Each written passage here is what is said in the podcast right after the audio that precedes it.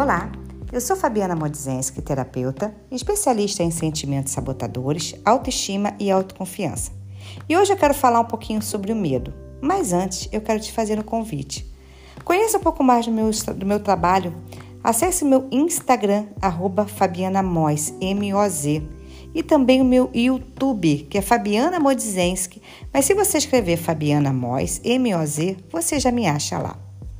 Gente, vamos falar um pouquinho sobre o medo? O medo de engordar, o medo de não ser saudável, o medo de não conseguir emagrecer, o medo de várias situações na vida.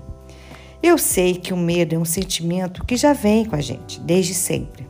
Só que nós precisamos entender qual é o real medo. O medo, você pode ter certeza, ela é a ausência do lado racional. Todas as vezes que eu tenho medo, eu estou tirando da minha mente o meu lado racional, porque eu estou deixando literalmente uma emoção tomar conta de mim. Claro que existe o um medo real, tá? Não é esse medo que eu estou dizendo. Se eu ficar no parapeito, em pé do parapeito, eu tenho medo de cair. Isso é real, é verdadeiro. Se eu estou passando por um lugar é, perigoso, de repente de noite, você sabe que ali é um lugar que não é seguro, você tem um medo, ali é um medo real. Mas eu estou falando do medo que nós temos de, ai meu Deus, será se é, eu vou ter saúde? É, eu fico com medo de tentar uma nova dieta, eu tenho medo de me lançar na vida, eu tenho medo de trocar esse relacionamento, eu tenho medo de várias coisas. E quando nós temos esse medo, a gente o que? Se ingessa. Como eu falei anteriormente, o medo é a ausência do racional. O que, que a gente precisa fazer? A gente precisa colocar a razão nesse medo. Por quê? Porque olha só, o medo ele gera uma sensação de insegurança, uma angústia, uma aflição. Todas as vezes que nós sentimos esse medo, um sentimento negativo é jogado uma carga de adrenalina no nosso corpo e tudo isso o nosso corpo ele vai querer equilibrar, ele vai querer com que você é, não sinta isso. E nós já fomos acostumadas ao que? A ter a comida como o nosso acalanto. Ter a comida como aquele momento assim, ah, eu vou comer para acalmar, eu vou comer para diminuir essa ansiedade, eu vou comer para acabar com essa angústia. E o medo cria essa sensação. E todas as vezes que eu tenho medo, automaticamente eu volto a comer. Tá fazendo sentido isso para você? Você percebe que todas as vezes que eu me sinto insegura é porque eu tenho medo. Todas as vezes que eu me sinto, às vezes, é, é, ansiosa, é medo de alguma coisa lá na frente, é de algo que possa dar errado. O que você precisa entender agora é o seguinte: eu vou pegar o meu medo. Eu tenho medo de quê? Eu tenho medo de de repente ir lá no meu chefe falar alguma coisa com ele. Eu tenho medo talvez de conversar com meu marido, com meu parceiro. Eu tenho medo talvez de sair dessa relação. Eu tenho medo talvez às vezes de me lançar num emprego pedindo uma transferência. Eu tenho medo de falar em público. Eu tenho medo de dizer não. Pega esses seus medos. Eu tenho medo de não conseguir emagrecer. Eu peguei uma mentorada uma vez que ela falou: Fabiana, eu tenho medo de não conseguir emagrecer. Porque eu tenho já uma depressão crônica.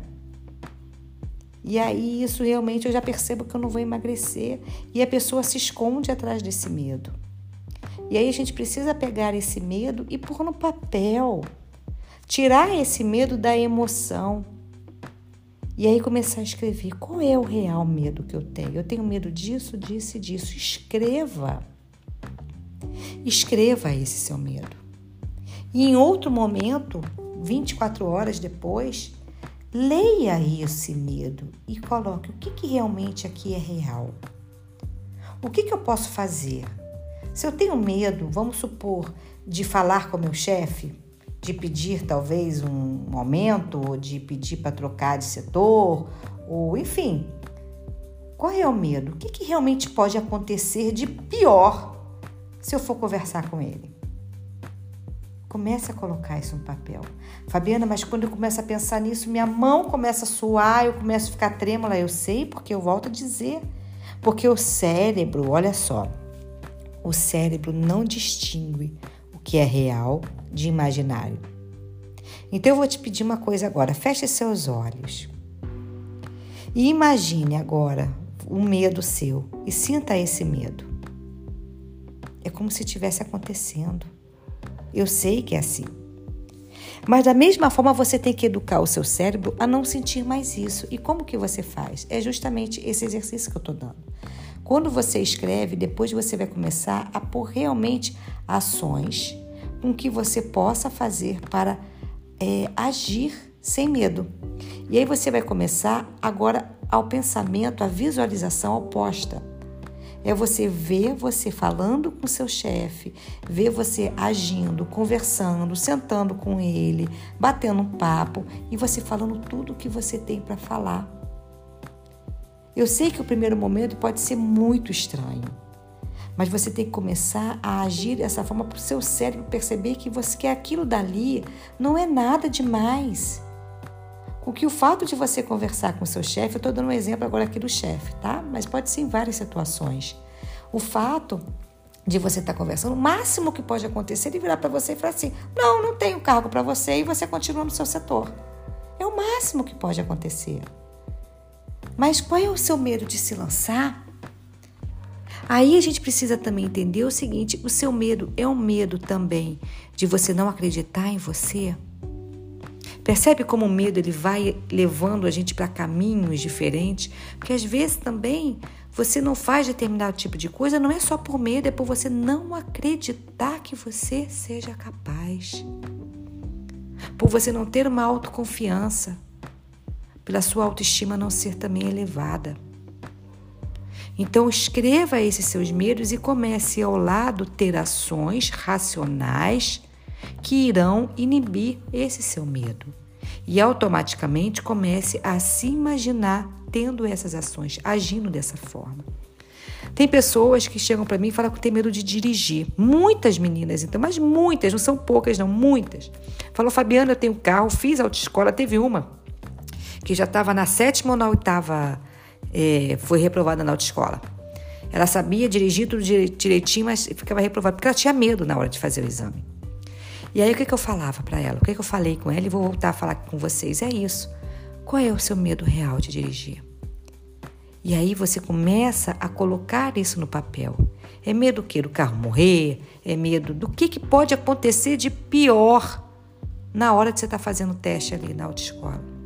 E aí você começa a analisar isso, e aí você começa, como o cérebro não distingue real de imaginário, o exercício é você fechar os olhos e fazendo tudo certinho. Olha, Ayrton Senna, ele antes de entrar na pista, ele fazia o percurso dele mais de dez vezes só mentalmente. Ele imaginava tudo que pudesse dar errado para ele poder fazer o percurso desse certo. Muitos jogadores de basquete e de vôlei, eles encenam mentalmente a cesta, o lance, corredores também, eles imaginam tudo pela mente, porque o cérebro não distingue. Então ele já começa a acostumar o cérebro a estar fazendo aquela ação. E aí ele já está pronto para qualquer coisa que possa dar de errado, porque eles começam a imaginar tudo que possa dar dando de errado e eles vão ajustando isso no cérebro. Então o medo, o medo que não é real, eu volto a dizer, o medo que não seja perigoso, o outro medo ele é imaginário. Então está na hora de você pôr razão no seu medo. Porque todas as vezes que você sim possa estar com medo, você pode estar engordando. Porque às vezes nós temos medo, infelizmente, de sermos felizes. Nós temos medo, infelizmente, às vezes, de sermos livres. Pense nisso com carinho ok? E sim, claro, se você gostou desse podcast, eu peço compartilhe e conheça também um pouco mais do meu canal, meus conteúdos através do meu YouTube e do meu Instagram. Um beijo enorme e até o próximo.